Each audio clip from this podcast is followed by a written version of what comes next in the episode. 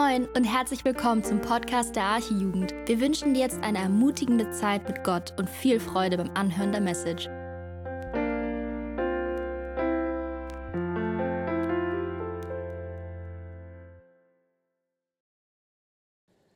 Danke für den Lobpreis. Dieses Lied passt eigentlich richtig gut zu der Predigt, weil mein Ziel dieser Predigt ist es, dass wir die Herrlichkeit des Christus sehen. Wir wollen sehen, wie herrlich Christus ist, wir wollen sehen, wie herrlich Jesus ist und wir wollen sehen, dass Jesus allein Gott und König ist und Jesus allein König aller Könige ist. Genau, wir machen weiter in unserer Predigtreihe über verschiedene Persönlichkeiten aus der Bibel, die mit besonderen Anfechtungen zu kämpfen hatten. Wir haben letzte Woche von Niklas über Simson gehört, der mit Unmoral zu kämpfen hatte. Und heute wird es um Gideon und seinen Götzendienst gehen. Und genauso wie die Geschichte von Simson ist auch die Geschichte von Gideon im Buch der Richter zu finden. Und im Buch der Richter, du kannst die äh, Folie einmal an die Wand werfen, im Buch der Richter sehen wir immer mehr, wie sich das Volk Gottes von Gott abwendet und immer mehr dem Götzendienst zuwendet. Das heißt, wir sehen am Volk Gottes so gesehen einen geistlichen Niedergang und dabei wiederholt sich ein Kreislauf immer und immer wieder. Ich hoffe, das kann man gut sehen. Es beginnt ganz oben. Israel dient für eine gewisse Zeit dem Herrn, bis es dann in Sünde und den Götzendienst verfällt.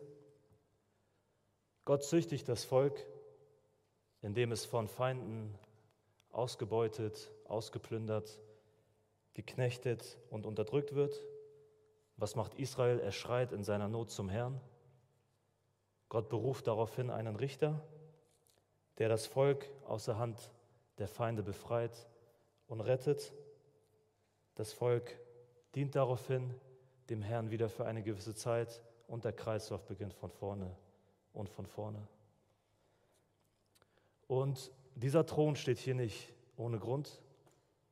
Dieser leere Thron beschreibt die Situation im Buch der Richter eigentlich sehr, sehr gut. Weil wir sehen am Ende des Buches einen Schlüsselvers, der sich insgesamt viermal wiederholt. Und dieser Vers ist sogar der letzte Vers im Buch Richter. Und er lautet, zu jener Zeit gab es keinen König in Israel. Jeder tat, was recht war in seinen Augen. Es gab keinen König in Israel. Und ich finde, dieses Ende zeigt doch eigentlich die Notwendigkeit, dass Gott in seiner Gnade einen König senden muss, um sein Volk zu retten. Gott muss einen König senden, um sein Volk zu retten. Das bedeutet, das Volk braucht einen König, der es rettet, und wir brauchen auch einen König, der uns rettet. Wir brauchen einen König, der uns rettet. Und ich glaube, jeder von uns ist sogar in seinem Leben auf der Suche nach einem König. Und ich glaube auch, dass jeder Mensch in seinem Leben einen König hat. Warum? Weil jeder Mensch in seinem Leben ein Königreich baut. Und je nachdem, welcher König auf dem Thron sitzt, dessen Königreich wird doch gebaut. Das bedeutet, dass jeder Mensch ein Leben führt, welches von einem König regiert wird. Jeder Mensch hat einen König, der sein Leben regiert. Aber das Problem ist, dass nicht jeder König rettet. Und ich glaube, genau davor will uns die Geschichte von Gideon warnen. Die Geschichte von Gideon will uns vor genau solchen falschen Königen warnen. Und wir werden bei Gideon sehen, wie schnell es geht, den Herrn als König zu bekennen und trotzdem wie sein eigener König zu leben.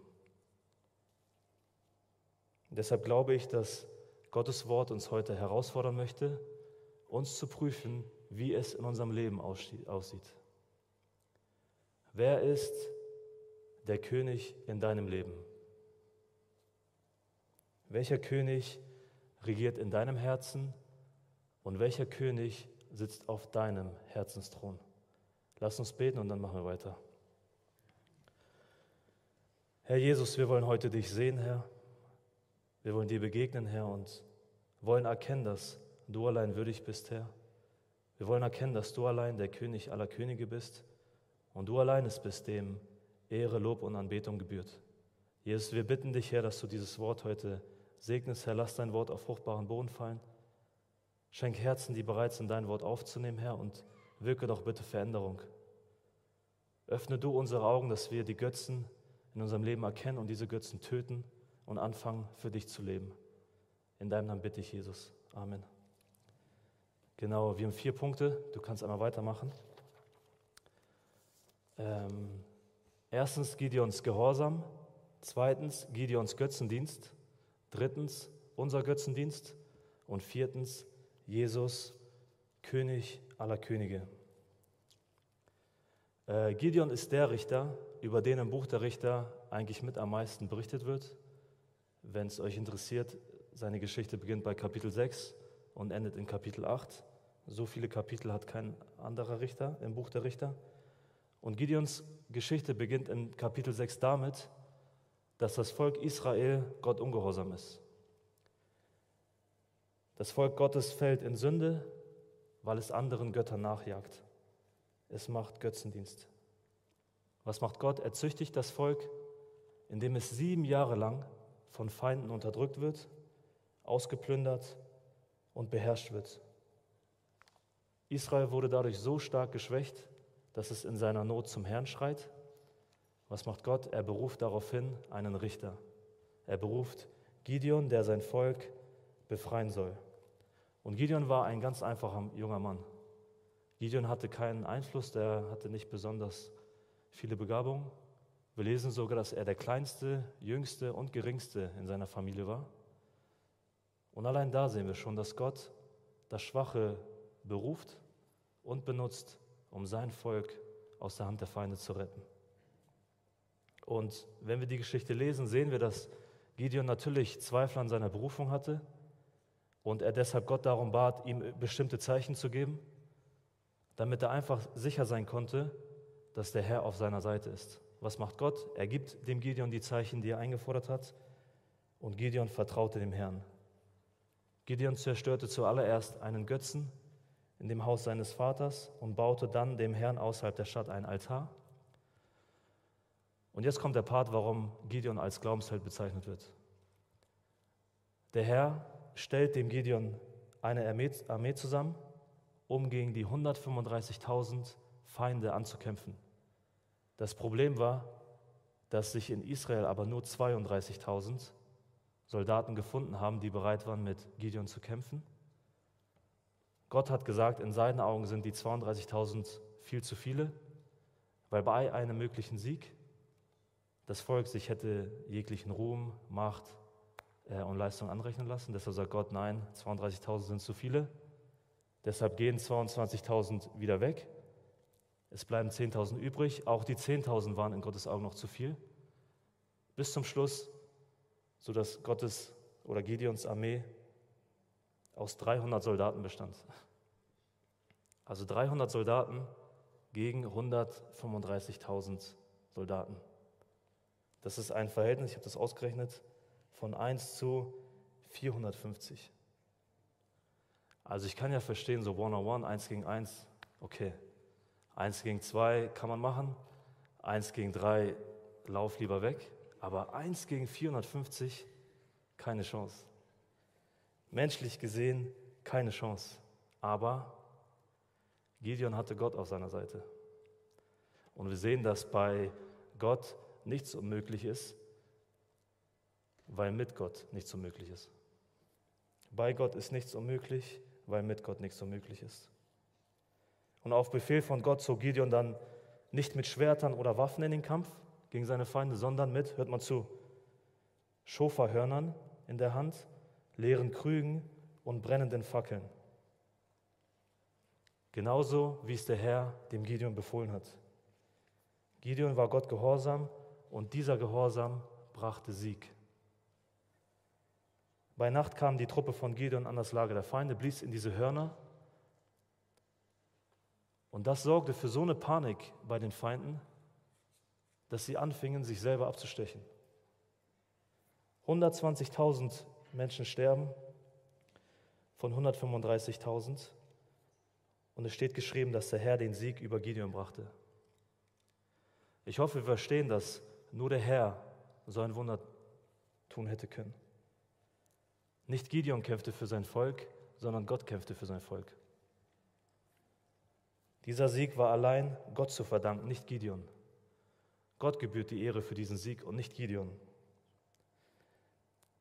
Das hat das Volk aber nicht gesehen. Das Volk Israel hat vergessen, dass Gideon nur ein Werkzeug in Gottes Händen war. Gott brauchte Gideon nicht, um zu siegen, sondern er gebrauchte Gideon für sein Werk. Das Volk dachte, Gideon hätte sie befreit, aber in Wirklichkeit war es doch Gott, der sie befreit hat aus den Händen seiner Feinde. Und was macht das Volk? Sie gaben Gideon die Ehre, die doch eigentlich allein Gott gebührte. Und deshalb könnt ihr einmal Kapitel 8 aufschlagen. Das ist auch, also Richter 8, nicht Richter 6, sondern Richter 8, ab Vers 22. Da heißt es, da sprachen die Männer Israels zu Gideon, herrsche du über uns, du und dein Sohn und der Sohn deines Sohnes, weil du uns aus der Hand der Midianiter errettet hast. Obwohl Gott dieses große Wunder getan hat, wollte dieses Volk Gideon als König und nicht Gott. Dieses Volk wollte nicht, dass Gott über sie herrscht, sondern dass Gideon über sie herrsche. Sie wollten den Gideon als Herrn über sich haben, nicht Gott. Sie haben die Gabe über den Geber gesetzt. Sie wollten Gideon auf dem Thron sehen und nicht Gott. Wie antwortet das Volk darauf oder wie antwortet Gideon dem Volk darauf? Vers 23. Aber Gideon sprach zu ihnen, ich will, ich will nicht über euch herrschen. Ich will nicht über euch herrschen. Mein Sohn soll auch nicht über euch herrschen. Der Herr soll über euch herrschen. Nicht ich, sondern der Herr. Als ich das gelesen habe, richtig starke Antwort. Sehr, sehr demütig von Gideon. Nicht ich, sondern der Herr soll herrschen. Gideon lehnt also das Angebot ab und erinnert eigentlich das Volk daran, dass sie gar keinen neuen König brauchen, sondern sie bereits einen König haben, der über sie herrschen soll, und das ist der Herr. Gideon sagt, ich bin nicht euer König, sondern der Herr ist euer König und der Herr soll über euch herrschen. Schade, dass Gideons Geschichte nicht an dieser Stelle endet. Was für ein wunderbares Werkzeug ist Gideon wenn seine Geschichte hier geendet hätte. Weil er eigentlich alles richtig macht. Er versucht, sein Volk auf den Herrn hinzuweisen. Weg von ihm hin zum Herrn. Und lasst uns einmal noch mal in die beiden Verse reinschauen. Da heißt es ja, das Volk sagt, herrsche du, weil du uns errettet hast. Und Gideon antwortet, ich will nicht über euch herrschen, der Herr soll über euch herrschen. Das heißt, wir sehen zwar, dass Gideon bekennt, dass Gott allein König ist und über sie herrschen soll, er korrigiert aber nicht, dass Gott der Retter in dieser Geschichte ist. Er lässt also stehen, dass er der Retter in dieser Geschichte ist. Und obwohl Gideon ablehnt, König zu sein, wird er dennoch wie ein König leben. Und das schauen wir uns gleich an. Seine Worte waren vielleicht demütig, aber seine Werke waren es nicht. Und das Bekenntnis seiner Lippen spiegelte sich nicht in seinem Leben wider. Deshalb Punkt 2, Gideons Götzendienst. Vers 24. Und Gideon sprach zu ihnen, eins erbitte ich von euch, gebt mir jeder die Ohrringe, die er erbeutet hat. Denn weil sie Ismaeliter waren, hatten sie goldene Ohrringe. Eine einzige Bitte hatte Gideon. Nur eine Kleinigkeit wollte er. Gideon wollte Gold. Gideon wollte, dass jeder ihm das Gold gibt, welches er bei der Schlacht erbeutet hat. Wir sehen, dass Gideons Herz nach Gold verlangte. Und vielleicht kann es sein, dass er stolz darauf wurde, was Gott durch ihn gemacht hat. Vielleicht hat er sich auch gedacht, ey, so ein bisschen Gold kann doch nicht so schlimm sein, kann mir doch keiner verwehren, das habe ich mir doch irgendwie ein bisschen verdient. Was ist denn so schlimm an der Sache? Und ich glaube nicht, dass Gold an sich ein Problem ist. Gold ist auch an sich keine Sünde. Gott hat auch kein Problem damit, dass Gideon anfängt, Gold zu besitzen. Darum geht es aber gar nicht. Womit Gott aber ein Problem hat, ist, wenn das Gold anfängt, Gideon zu besitzen. Also ist hier die Frage, besitzt du etwas oder besitzt etwas dich? Und diese eine kleine Bitte nach Gold war der Anfang von Gideons Götzendienst, der dafür sorgte, dass das gesamte Volk in den Götzendienst ging. Er führte das gesamte Volk in den Götzendienst. Verse 25 bis 26. Sie aber sprachen, dieses Gold wollen wir dir gerne geben. Und sie breiteten ein Gewand aus und jeder warf die Ohrringe von der Beute darauf. Und die goldenen Ohrringe, die er erbeten hatte, hatten ein Gewicht von 1700 Schekel Gold. Das Volk brachte Gideon umgerechnet fast 20 Kilo Gold.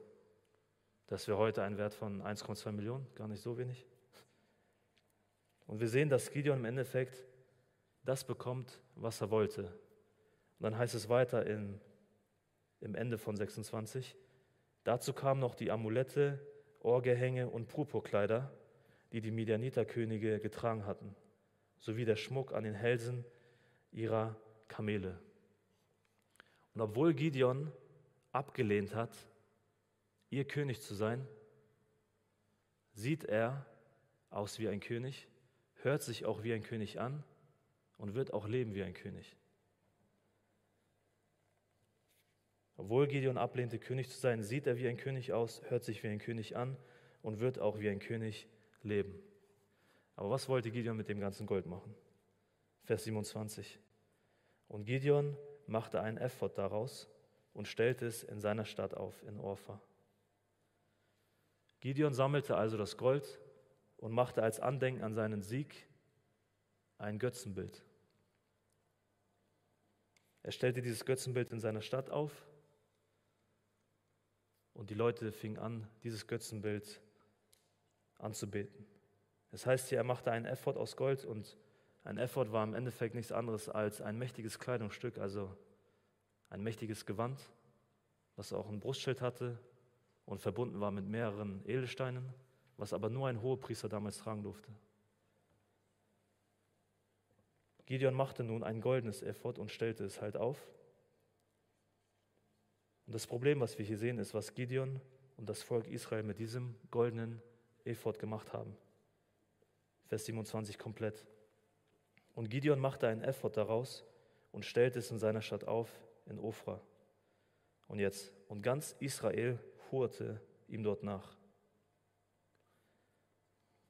Ganz Israel hurte ihm dort nach und das wurde zum Fallstrick für Gideon und sein Haus. Gideon hat mit Gott sehr stark angefangen. Sehr, sehr stark angefangen. Aber danach auch sehr stark nachgelassen. Überleg mal, Gott hat Gideon berufen, um sein Volk aus der Hand der Feinde zu befreien, damit es endlich wieder Gott anbeten kann und Gott ihr, Gott, und Gott ihr König sein kann. Überleg mal, sieben Jahre wurde dieses Volk geknechtet. Geknechtet, ausgeraubt. Dieses, dieses Volk war komplett geschwächt, weil sie fremden Göttern nachgejagt sind. Gideon befreit sie nun und führt sie aber wieder in den Götzendienst. Gideon beseitigt zwar den Götzendienst in Richter 6, aber ist in Richter 8 die Ursache für den Götzendienst. Das bedeutet, Gideon führte das Volk aus dem Götzendienst in den Götzendienst. Und das hat kein anderer Richter gemacht. Simson hat das nicht gemacht. Er, der von Gott gebraucht wurde, um Israel zu befreien, ist es nun, der das Volk verdirbt. Gideon baut diesen goldenen Götzen, das Volk betet dieses Ding an und er verlagert das Zentrum der Anbetung, was die Stiftshütte war, in seine Heimatstadt. Er brachte das Volk dazu, einen falschen Gott anzubeten. Und das Schlimme ist, dass er nicht mal angefangen hat, das Ganze zu, unter, zu unterbinden. Er hat gesehen, dass das Volk diesen falschen Götzen anbetet, aber er hat nichts dagegen getan. Und solange Gideon lebte, hatte das Land zwar 40 Jahre Ruhe von anderen Feinden, aber Gott war nicht ihr König. Und am Ende von Kapitel 8 lesen wir in Vers 30, Gideon hatte 70 leibliche Söhne, denn er hatte viele Frauen. Auch seine Nebenfrau, die in Sichem war, gebar ihm einen Sohn, dem gab er den Namen Abimelech. Gideon gab diesem Sohn den Namen Abimelech und Abimelech bedeutet, mein Vater ist König. Obwohl Gideon ablehnte, König sein zu wollen, hat er am Ende doch wie ein König gelebt. Er war sein eigener König. Sein Bekenntnis, der Herr soll über euch herrschen, war im Endeffekt nur ein Lippenbekenntnis.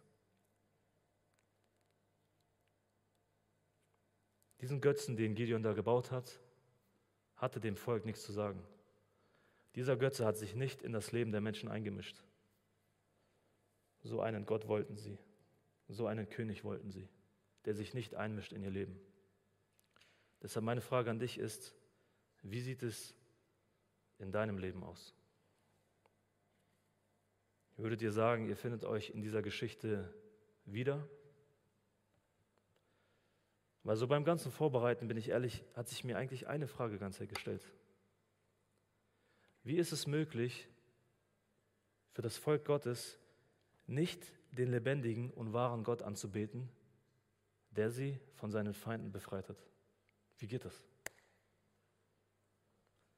Warum betet dieses Volk Götzen an und nicht Gott? Warum? Und das führt uns zu Punkt 3, unser Götzendienst. Ich glaube, wir sehen uns in dieser Geschichte mehr, als uns lieb ist. Weil ich musste feststellen, dass ich nicht besser als Gideon bin und auch nicht besser bin als das Volk Gottes. Weil überleg mal, wurden nicht auch wir von einem Feind unterdrückt, beherrscht und versklavt? Hat nicht der Teufel auch dein Leben kontrolliert und warst nicht auch du ein Sklave der Sünde? Wie das Volk Israel haben auch wir nichts getan, nichts haben wir getan, um den Krieg gegen unseren Feind Satan zu gewinnen. Nichts. Wir haben nichts getan, um die Macht der Sünde zu besiegen. Gar nichts. Gott allein hat für uns gekämpft und Gott allein hat den Kampf für uns gewonnen. Gott allein hat einen Weg geschaffen, um sein Volk zu befreien. Gott allein hat einen Weg geschaffen, um dich zu befreien. Gott sandte seinen Sohn. Jesus war es, der am Kreuz gesiegt hat. Jesus besiegte am Kreuz den Feind. Und Jesus hat am Kreuz ausgerufen, es ist vollbracht. Das warst nicht du. Er hat der Schlange den Kopf zertreten. Das warst nicht du. Jesus hat am Kreuz gesiegt, nicht du. Deshalb ist Jesus allein Sieger. Er hat den Tod besiegt und ist aus den Toten auferstanden. Jesus allein ist Sieger und deshalb gebührt auch ihm allein Ehre. Und ich glaube, wie das Volk Israel stehen auch wir täglich in der Gefahr, uns Gott abzuwenden und Götzen zuzuwenden. Vielleicht sind deine Götzen nicht aus Gold. Also ich hoffe, dass niemand von euch so ein goldenes Kalb im Wohnzimmer hat, aber das wäre schon doll. Deine Götzen sind vielleicht nicht aus Gold, aber sie sind trotzdem da. Wir haben so viele versteckte Götzen in unserem Leben. Und ich glaube, das waren die Reformatoren, die haben gesagt, unser Herz ist die größte Götzenfabrik. Ein Götze ist im Endeffekt nichts anderes oder ein Götze kann im Endeffekt alles sein, was in unserem Leben vor Gott und über Gott steht. Alles, was Gottes Platz in unserem, ein in unserem Leben einnimmt, ist ein Götze. Das bedeutet, hört mal zu, eine gute Sache kann zu einer schlechten Sache werden, wenn diese uns von der besten Sache abhält. Eine gute Sache kann zu einer schlechten Sache werden, wenn diese uns von der besten Sache abhält. Das bedeutet, dass alles, was dich von Jesus abhalten möchte, zu einem Götzen werden kann in deinem Leben. Überall, wo Gott nicht auf dem Thron sitzt oder im Mittelpunkt ist oder wo er verunehrt wird, machen wir Götzendienst. Deshalb, wer ist König in deinem Leben? Wer regiert in deinem Herzen und wer sitzt auf deinem Herzensthron? Wen oder was betest du an? Ich glaube, wir müssen verstehen, dass Gott unser Götzendienst nicht egal ist, weil Gott ein eifersüchtiger Gott ist und es einfach nicht leiden kann, sich seinen Thron mit irgendeinem Götzen zu teilen. Das macht Gott nicht. Und das ist, glaube ich, das Problem eines jeden Götzen. Jeder Götze will auch dein König sein. Kein Götze will sich nur mit einem halben Herzen zufrieden geben. Kein Götze will nur einen halben Platz auf dem Thron haben. Jeder Götze möchte dein ganzes Herz haben und jeder Götze möchte Mittelpunkt deiner Anbetung sein. Jeder Götze möchte zu deinem Gott und König werden und dich beherrschen. Jeder Götze will über dich herrschen. Und deshalb sagt Paulus in 1. Korinther 6, alles ist mir erlaubt, aber nicht alles ist nützlich. Alles ist mir erlaubt, aber ich will mich von nichts beherrschen lassen. Ich will nicht, dass ein Götz über mich herrscht. Und deshalb warnt er die Leute und sagt, ey, flieht dem Götzendienst. Flieht dem Götzendienst. Und das Traurige am Götzendienst ist doch, dass jedes Mal, wenn wir uns von Gott abwenden und einem Götzen zuwenden, wir damit nichts anderes zum Ausdruck bringen, dass wir den Lügen unseres Götzen mehr vertrauen als den Wahrheiten Gottes. Wenn wir dem Götzendienst nachjagen, sagen wir damit, ey, ich glaube den Lügen meines Götzen mehr als den Wahrheiten Gottes. Wenn ich mich Gott abwende und einem Götzen zuwende, dann glaube ich der Lüge, dass dieser Götze mich mehr befriedigen kann, mir mehr Freude geben kann, mir mehr Freiheit geben kann und mir mehr Erfüllung geben kann als Gott. Das ist nicht gut. So entstehen Götzen. Ein Götze entsteht immer dann, wenn wir von ihm etwas erwarten, was nur Gott geben kann. So entstehen Götzen in unserem Leben. Und das geht schneller, als wir denken. Ein Götze entsteht immer dann, wenn wir von ihm etwas erwarten, was nur Gott geben kann. Kein Götze wird dich jemals erfüllen können. Warum? Weil nur Gott allein dich erfüllen kann. Und ich glaube, jeder Götzendienst in unserem Leben ist im Endeffekt der Beweis dafür, dass wir nicht glauben, dass Gott es gut mit uns meint. Wenn ich Götzendienst mache und Götzen nachjage, dann glaube ich daran, dass dieser Götze besser ist als Gott. Wenn wir Götzendienst machen, glauben wir nicht, dass Gott gut ist. Und das schmerzt Gott. Das heißt, Paulus sagt, er, der sogar seinen eigenen Sohn nicht verschont hat, wie hätte er dir mit ihm nicht auch alles weitere geben können? Das schmerzt Gott. Es schmerzt Gott zu sehen, wie du dich dem Götzendienst hingibst. Es schmerzt Gott zu sehen, dass du anderen Göttern nachjagst. Es schmerzt Gott zu sehen, dass du jemand anderes anbetest als ihn. Es schmerzt Gott, dass du jemanden Ehre gibst, der nicht er ist. Und es schmerzt Gott am meisten zu sehen, dass du dich wie das versklaven lässt, obwohl er doch dich befreit hat. Dein Götzendienst schmerzt Gott. Und deshalb sagt er in Jeremia 2,13, hör mal zu. Denn mein Volk hat eine zweifache Sünde begangen. Mich, die Quelle des lebendigen Wassers, haben sie verlassen, um sich Zisternen zu graben, löchrige Zisternen, die kein Wasser halten. Egal wie sehr und egal wie oft du dich mit deinem Götzen füllst, dieser Götze wird dich niemals erfüllen können. Weil jeder Götze wie eine löchrige Zisterne, wie ein, löchriges, wie ein löchriger Behälter ist, der einfach kein Wasser halten kann. Jeder Götze in unserem Leben verspricht uns etwas, was er nicht halten kann.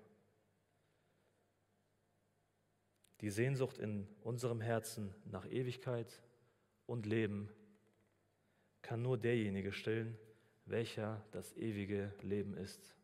Und das ist Jesus. Amen. Was sagt Jesus selbst in Johannes 17.3? Oder was wird da gesagt in 17.3? Das ist aber das ewige Leben, dass sie dich, den allein wahren Gott und den du gesandt hast, Jesus Christus, erkennen. Egal womit wir uns füllen, nur Jesus wird und kann uns erfüllen. Merkt euch das. Alles andere wird uns nur enttäuschen. Sex, Drogen, Alkohol werden dich niemals erfüllen können. Sie werden deine Sehnsüchte vielleicht für einen kurzen Moment befriedigen können, aber sie werden deine Sehnsucht niemals stillen können. Niemals. Und ich finde es spannend, Paulus sagt in Jakobus 1,17, dass jede gute Gabe und jedes vollkommene Geschenk von oben herab vom Vater kommt. Wenn wir die Gaben über den Geber stellen, machen wir Götzendienst. Dein Körper, dein Aussehen, deine Begabungen, dein Sport, dein Hobby, dein Depot, deine Klamotten, dein Schmuck, dein Handy, dein Partner, deine Kinder. Gut, das gilt nur für drei Ehepaare, glaube ich. Dein Netflix-Account, deine Freunde, deine Computerspiele, sind alles gute Gaben vom Vater, sollen den Vater aber niemals ersetzen. Gottes gute Gaben sollen den Vater niemals ersetzen. Deshalb erwarte von deinem Götzen niemals etwas, was nur Gott dir geben kann, weil jeder Götze dich am Ende enttäuschen wird. Hör mal zu, was C.S. Lewis gesagt hat. Wenn wir einen Wunsch verspüren, den nichts auf dieser Welt befriedigen kann, ist die wahrscheinlichste Erklärung dafür, dass wir für eine andere Welt geschaffen sind. Wir sind für eine andere Welt geschaffen. Wir sind geschaffen für ein Leben mit und bei Gott. Und deshalb finden wir auch nur bei Gott echte und anhaltende Erfüllung. Das kann dir kein Götze der Welt geben. Kein Götze kann deinen Hunger sättigen und deinen Durst stillen. Kein Götze. Dein Götze ist wie Zucker und Salzwasser. Du isst Zucker und hast noch mehr Hunger dadurch. Du trinkst Salzwasser und wirst immer durstiger. Nur Jesus allein kann unseren Durst und unseren Hunger stillen. Hör mal zu, was er sagt in Johannes 6,35. Da spricht Jesus: Ich bin das Brot des Lebens. Wer zu mir kommt, der wird nicht mehr hungern. Und wer an mich glaubt, der wird niemals dürsten. Bei Jesus werden alle unsere Sehnsüchte gestillt. Bei Jesus wird all unser Hunger gesättigt und all unser Durst gestillt. Wir wurden für Jesus gemacht. Und deshalb ist unser Herzensthron, wenn das unseren Herzensthron darstellt, allein für Jesus gemacht. Nur Jesus soll auf deinem Herzensthron regieren. Und das Spannende ist doch, wir sehen in dieser Welt, dass jeder Mensch König sein will, aber nur ein König wollte Mensch sein. Und das ist Jesus. Und deshalb ist auch Jesus der König aller Könige. Und das ist der letzte Punkt. Das Lobpreisteam kann auch langsam nach vorne kommen. Jesus, König aller Könige. König Jesus war es, der seinen himmlischen Thron verließ, um Mensch zu werden. Jesus war es, der sich selbst erniedrigte, Knechtsgestalt annahm und gehorsam war bis zum Kreuz, ja bis zum Tod am Kreuz. Jesus war kein König, der eine Krone aus Gold getragen hat, sondern er hat eine Dornkrone getragen. Und Jesus war es im Endeffekt, der kommen musste, um den Menschen mit Gott zu versöhnen. Er war der König, der gekommen ist, um das Volk zu retten. Er ist der König, der gekommen ist, um dich und mich zu retten, um dich mit Gott dem Vater zu versöhnen. Das kann nur König Jesus. Kein Götze der Welt kann dir vor Gott helfen. Wenn du eines Tages vor Gott stehen solltest, wird dir dein Götze nicht helfen können. Du brauchst einen König, der dich rettet. Wir brauchen Jesus, um vor Gott bestehen zu können. Und ich glaube, wir haben verstanden, dass wir Jesus brauchen, um wahre Erfüllung und Stillung unserer Sehnsüchte zu erfahren. Und ganz zum Schluss, was spannend ist, Jesus begegnet in der Bibel einer Frau am Jakobsbrunnen und wir sehen, dass diese Frau Wasser sucht. Und was macht Jesus? Jesus will ihr lebendiges Wasser anbieten. Diese Frau kennt also oder Jesus kennt diese Frau. Jesus weiß, dass diese Frau schon mehrere Männer hatte. Und er weiß, dass diese Frau ihre Erfüllung in diesen Männern gesucht hat. Diese Frau hat von den Männern etwas erwartet, was nur Gott ihr geben kann. Sie hat versucht, mit natürlichen Mitteln etwas zu stillen, was nur übernatürlich gestillt werden kann. Diese Männer waren der König auf ihrem Herzensthron. Deshalb blieb sie unerfüllt. Jesus möchte nicht, dass du heute unerfüllt bleibst. Wir müssen anfangen zu verstehen, dass unser Herzensthron nur für Jesus gemacht wurde. Und dieser Platz gehört Jesus allein. Jesus allein ist das Wasser, welches erfüllt und nie wieder durstig macht. Hör mal zu, wie es in Offenbarung 21 heißt. Und der auf dem Thron saß, sprach, siehe, ich mache alles neu. Ich will dem Dürstenden geben, aus dem Quell des Wassers des Lebens umsonst. Jesus lädt auch dich heute ein, von der Quelle des lebendigen Wassers zu trinken. Er ruft auch dir heute zu, kommt her zu mir alle, die ihr mühselig und beladen seid, so will ich euch erquicken. Kommt her zu mir alle, die ihr mühselig und beladen seid. Komm du heute zu Jesus. Komm du heute zu Jesus und finde endlich Erfüllung in ihm. Dein Schreien nach Ewigkeit, dein Schreien nach Leben kann nur Jesus stillen, der das ewige Leben ist. Jesus lädt dich ein, heute zu kommen, egal ob zum ersten Mal, egal ob zum hundertsten Mal. Komm zu Jesus. Komm zu Jesus und lass ihn endlich dein König sein. Lebe für Jesus und töte die Götzen in deinem Leben. Lass dich von keinem Götzen in deinem Leben beherrschen, sondern gebe dein Leben Jesus, dem Herrn der Herrschenden. Und entweder ist dein Leben am Ende des Tages ein Götzendienst oder ein Gottesdienst. Entweder ist dein Leben ein Götzendienst oder ein Gottesdienst.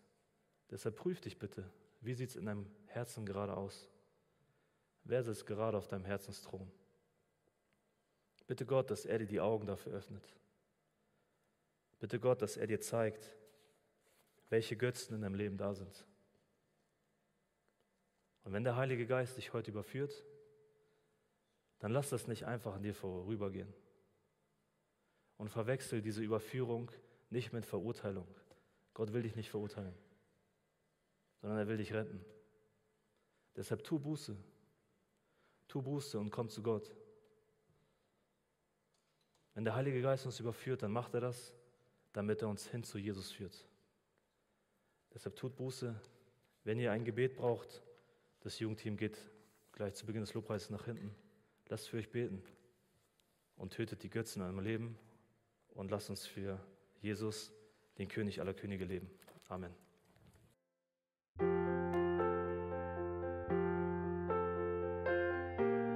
Wir freuen uns, dass du heute mit dabei warst. Wir als Archijugend sind fest davon überzeugt, dass Gott auch heute durch sein Wort spricht und hoffen, dass du ihn durch diese Predigt besser kennenlernen konntest. Weitere Beiträge von uns findest du auch auf unseren Social-Media-Kanälen oder unter archijugend.de.